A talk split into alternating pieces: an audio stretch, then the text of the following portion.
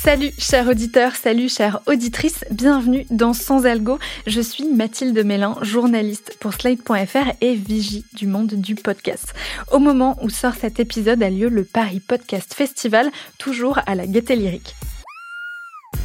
Je me suis dit qu'au bout de six ans, ce serait pas mal d'avoir une conversation avec son cofondateur pour parler de son évolution et de ce que ça dit de celle du podcast en général. J'accueille donc à ce micro Thibaut de Saint-Maurice, président du Paris Podcast Festival que je connais bien puisque j'ai moi-même travaillé pour le Paris Podcast Festival en 2018 et 2019, fin de la parenthèse transparence. Bonjour Thibaut de Saint-Maurice.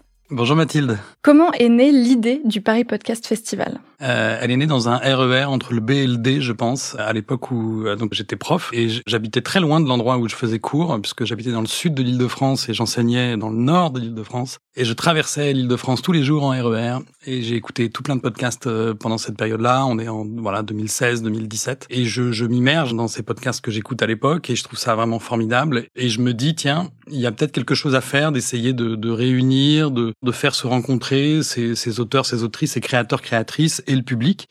J'avais travaillé un peu avec l'équipe de Série Mania à l'époque où c'était au Forum des Images quand euh, le festival sur les séries s'est lancé et je me suis dit voilà euh, bah, peut-être qu'il y a quelque chose à faire euh, autour des podcasts. Vous l'avez cofondé avec Pierre Cérizet, c'est ça? Oui, à l'époque avec Pierre on, vient tous les deux du monde des séries. Moi je, suis, prof de philo, je fais de la recherche en philosophie et mon sujet de recherche c'est les séries télé. En fait j'ai écrit des bouquins et je fais une thèse sur les séries télé. Euh, J'essaie de développer, de construire une philosophie des séries télé. Et Pierre euh, un grand critique, un grand, euh, spectateur et critique de séries. Et donc notre amitié, elle s'est construite autour justement de ce goût pour les séries. Et c'est vrai que ce qui m'a plu dans, dans, dans, les podcasts que j'ai découverts à cette époque, c'est justement euh, aussi cette, euh, j'employais un gros mot, mais cette esthétique sérielle, c'est-à-dire en fait la façon dont euh, c'est des récits, des conversations, des, des histoires qui se développent en fait à travers le temps, à travers des rendez-vous réguliers, à travers euh, des, des, épisodes, des séries aussi. Et j'ai trouvé là, je crois, une continuité entre mon centre d'intérêt euh, vraiment, voilà, de recherche et de réflexion philosophique autour justement de comment est-ce que la sérialité nous transforme et transforme nos imaginaires. Et donc voilà, c'est comme ça que ça s'est tissé, construit. Le PPF est dédié uniquement au podcast natif, c'est-à-dire créé pour une diffusion sur Internet uniquement. Pourquoi cette distinction entre natif et replay?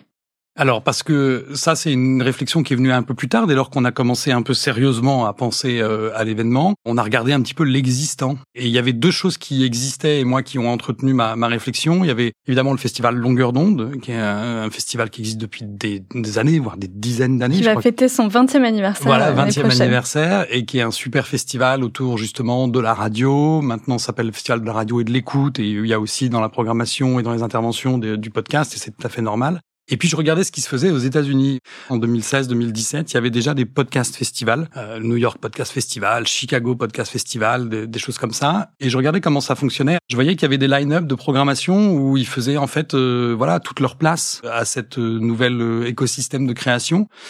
Et je me suis dit, si on va dans le replay, on va être un peu, ça va être compliqué avec la radio. À l'époque, il n'y avait pas une très grosse différence de contenu et de format entre une émission de radio et un podcast de radio, puisque au fond, c'était juste le replay d'émission de radio. Donc tout ça pour dire que oui, le choix dès le départ, c'était de marquer un peu une identité et de se dire, bah nous, on va euh, euh s'intéresser au podcast natif. Et c'était un super enjeu parce que dès les tout premiers rendez-vous, quand on expliquait notre projet, euh, voilà, par exemple à la Gaîté Lyrique, qu'on a contacté très vite parce que c'était le lieu des cultures numériques à Paris tous les rendez-vous commençaient par une explication de ce que c'était le podcast natif. Donc dès le début, on s'est dit en fait cet événement, il aura aussi pour but de faire de la pédagogie. Est-ce que la distinction entre natif et replay est toujours aussi pertinente six ans plus tard, maintenant que les radios diffusent à l'antenne une partie de leur podcast natif? Je pense notamment au podcast de Philippe Collin euh, sur France Inter qui sont diffusés euh, l'été à l'antenne. C'est vrai qu'aujourd'hui, il y a des stratégies un peu d'hybridation où euh, on va penser et concevoir un format pour une première diffusion native, mais il aura ensuite une deuxième vie à l'antenne, et puis peut-être aussi, il faudrait parler aussi une troisième vie en livre, et une quatrième vie en spectacle, et une cinquième vie, je sais pas comment, peut-être à la télévision ou au cinéma. Euh, nous, ce qui nous intéresse quand même aujourd'hui, c'est de conserver le lien avec la première diffusion. Comment est-ce que cette histoire, elle a été pensée, écrite et enregistrée? Et comment est-ce qu'elle a rencontré pour la première fois son public? Et ça, ça reste le critère qu'on utilise, même si, bien sûr, euh, bah, il y a parfois des cas limites, c'est compliqué. Enfin, euh, voilà, il y a plein de cas différents. Quand le Paris Podcast Festival est né en 2018, est-ce que c'était facile de convaincre des partenaires de mettre de l'argent dans un festival de podcasts natifs? Non, c'était pas facile au départ de convaincre les partenaires. Alors, je pense qu'on a bénéficié d'une petite prime à la découverte ou à la curiosité. C'est-à-dire que, effectivement, sur la, première année, il y avait beaucoup de doutes sur le fait que, d'abord, un, euh, les podcasts natifs, ça réunissait vraiment des, des, gens, des auditeurs, que deux, ils feraient l'effort de se déplacer pour un événement, que trois, on pourrait avoir un événement qui soit intéressant avec de l'émotion, de l'expérience et voilà. Enfin, j'ai quand même eu plein de fois la question de dire mais il se passe quoi dans un festival de podcasts C'est-à-dire les gens viennent et ils viennent avec leur casque et ils écoutent ensemble? Bon, voilà. Et puis les partenaires, euh, en fait, je pense qu'ils nous ont ils ont un peu payé pour voir, avec aussi l'idée de se dire eh ben il faut qu'on soit attentif et il faut pas qu'on passe à côté de, ça. Et en fait, moi, je leur suis vachement reconnaissant d'avoir eu cette, euh, cette curiosité, cette audace-là, et c'est assez dingue de voir comment ça les a sensibilisés. Aujourd'hui, il y a des euh, auteurs et des autrices de podcasts qui sont sociétaires de ces sociétés et qui animent les commissions de ces sociétés, qui représentent les auteurs et les autrices. C'est important en termes de reconnaissance. Aujourd'hui, est-ce que c'est plus facile de trouver des partenaires, plus difficile? C'est euh, plus facile parce que euh, le podcast, quand même, euh, six ans plus tard, de plus en plus de gens savent ce que c'est. Il y a plus d'acteurs dans l'écosystème.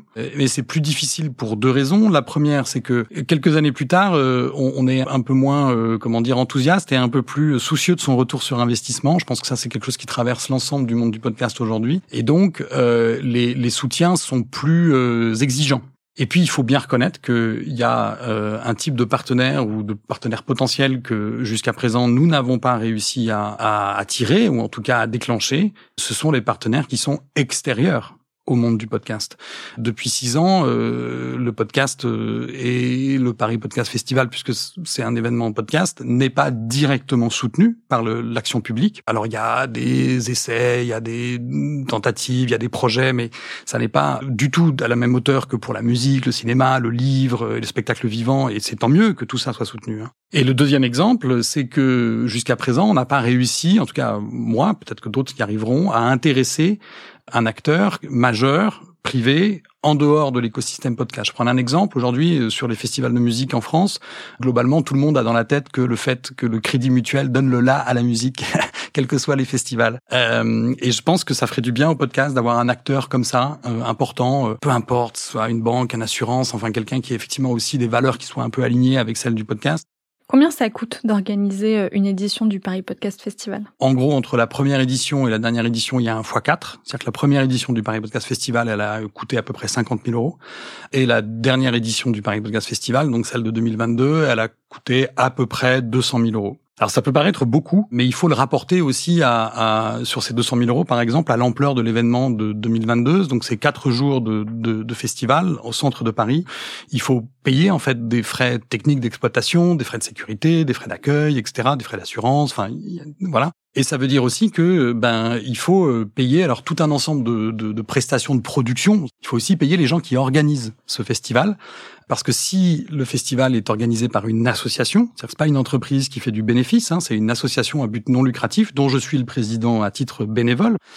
Néanmoins, en gros du mois de mai-juin jusqu'à la fin du mois d'octobre, eh bien, euh, c'est une équipe qu'il faut payer en fait, euh, parce que euh, bah, je pense que tout le monde le comprendra. En fait, euh, c'est pas parce qu'on est dans le podcast qu'il faut pas payer les gens. Et puis il y a une autre part importante du budget qui est que toutes celles et ceux à qui on demande de participer à l'événement sont bien entendu défrayés et puis enfin, le, le poste peut-être le plus important à mes yeux, c'est celui de la compétition. Et dès le début, et je dois dire que ça, c'est peut-être quelque chose dont je suis le plus fier, c'était d'avoir réussi à convaincre le fait qu'il fallait que ces, ces, prix, en fait, soient dotés à hauteur chacun de 3 000 euros. Sur les six ans derniers, quand même, ça fait plus de 120 000 euros redistribués euh, aux, auteurs, aux autrices qui ont été les lauréats de cette, de cette compétition. Je veux bien entendre que c'est pas assez, mais je trouve que c'est déjà pas mal. Il y a quelques mois, vous avez lancé un crowdfunding sur KissKissBankBank pour la première fois depuis la naissance du festival en 2018. Est-ce que c'est parce que les sponsors mettaient moins d'argent que les années précédentes? On a très rapidement compris et anticipé, parce qu'on a des partenaires qu'on connaît bien maintenant, que l'édition 23 allait être un plus compliquée d'un point de vue budgétaire. Voilà, il a fallu prendre ses responsabilités aussi et, se dire, bah, soit en fait on, on annule l'édition, soit on essaye de se donner le maximum de moyens pour que ça marche. Et ça, c'est une possibilité qu'on n'avait jamais testée, donc pourquoi pas. Euh, la deuxième chose que j'ai envie de dire à ce propos, c'est que ça a été un, semi-échec ou en tout cas une demi euh, une demi réussite. Et ça, je le reconnais complètement puisqu'on n'a pas euh, exactement atteint l'objectif qu'on souhaitait Vous aviez un objectif de 20 000 euros et vous avez terminé avec 10 000 euros, c'est ça? Exactement. À quoi ça tient ce demi-échec? Moi, la principale raison que j'y apporte, c'est de dire que, en réalité, ce que j'ai compris de ces campagnes, c'est que on est dans une logique de d'intérêt et en fait, j'avais pas bien saisi ça et surtout, c'était pas exactement dans cette logique-là que je me situais puisque en réalité, moi, ce dont on avait besoin et ce qu'on a demandé,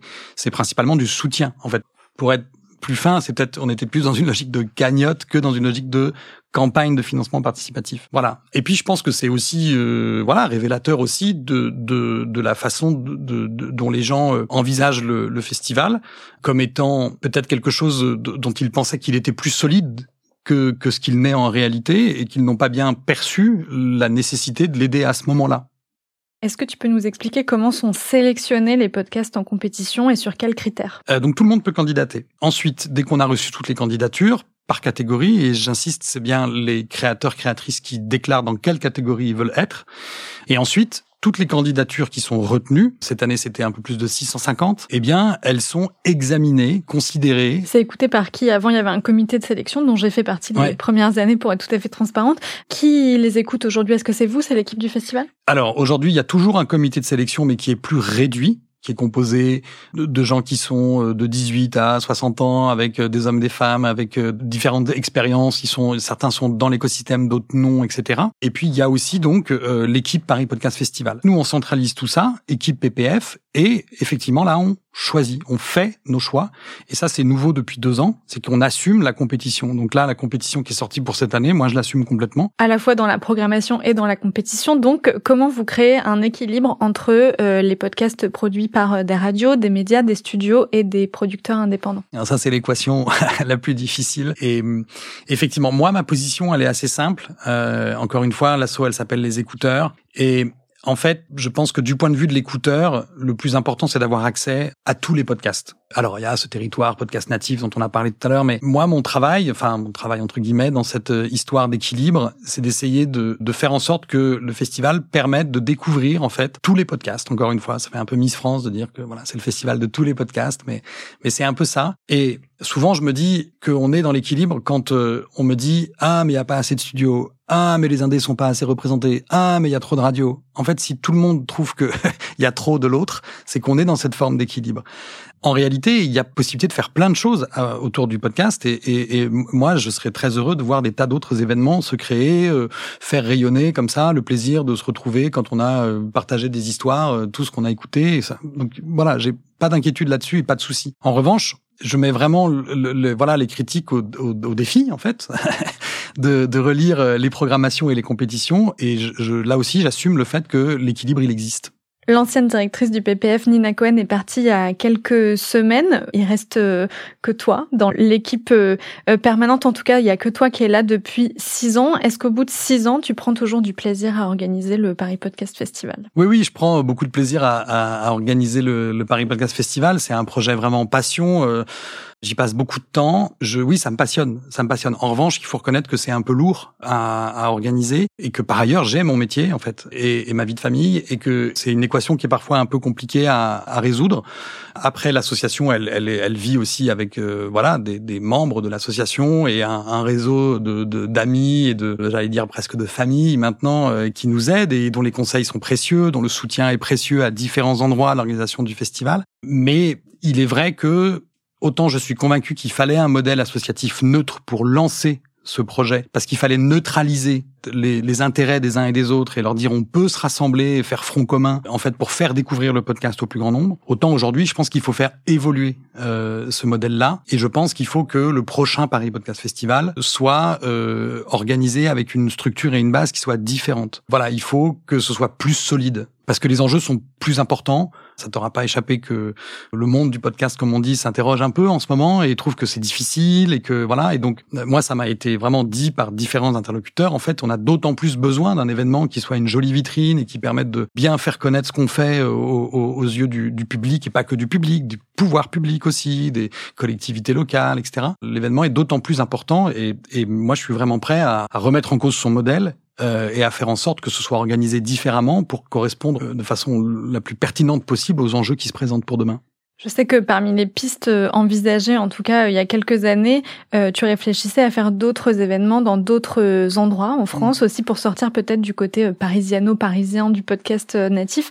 Est-ce que c'est toujours une envie? Oui, c'est une envie euh, et en même temps, euh, enfin, je veux pas donner l'impression qu'il s'agit de, de, comment dire, de préempter tous les initiatives ou les événements podcast qui pourraient avoir lieu partout en France, parce qu'on s'appelle Paris Podcast Festival. En fait, c'est pas du tout mes valeurs, mon intention, mes convictions. Il y a des choses qui se montent. Je crois qu'il y a quelque chose qui va se monter à Bordeaux. Je crois qu'il y a quelque chose qui se monte à Marseille, etc. Et en fait, aujourd'hui, j'aurais plutôt tendance à dire, euh, franchement, parlons-nous et partageons nos expériences, mais faites vos, faites vos événements et, enfin, voilà, on a des tas de choses à faire ensemble, on peut se coordonner, on peut partager des, des ressources, des voilà, des idées. Mais ouais, je pense qu'il faut, je pense qu'il faut que d'autres s'emparent de, de, de ça. Pour qui t'organises le Paris Podcast Festival? Alors, en un sens, à cette question, la première année, j'aurais répondu pour moi en tant qu'auditeur, en fait. J'étais trop content de rencontrer en, en, en la première édition euh, des tas de, de, créateurs, créatrices que j'avais écoutés passionnément, en fait, dans mes grands trajets de RER. Aujourd'hui, je, je continue de l'organiser pour ceux qui écoutent et évidemment pour ceux qui créent aussi. J'ai des souvenirs et des tas d'histoires et des tas de discussions vraiment merveilleuses et passionnantes avec des créateurs et des créatrices pour qui cet événement, comment dire, a été un, moment, un tournant. Enfin, je reste humble, mais en tout cas à compter dans leur activité de création.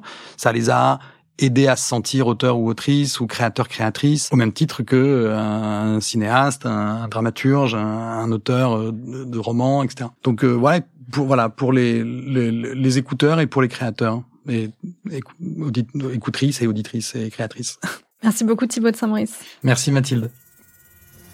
Le Paris Podcast Festival 6e édition, c'est les 13 et 14 octobre 2023 à la Gaîté Lyrique à Paris. Si vous écoutez cet épisode trop tard ou que vous n'avez pas pu assister à une session parce qu'il n'y avait plus de place, sachez que la plupart des tables rondes et échanges sont disponibles en podcast sur le flux Paris Podcast Festival. Et si vous êtes dans le coin, c'est moi qui anime l'échange avec le journaliste Philippe Collin autour de son podcast historique pour France Inter, Léon Blum, Une vie héroïque. C'est samedi 14 octobre à 16h30 dans l'auditorium. Sur ce, je vous dis à dans 15 jours pour un nouvel épisode de Sans Algo.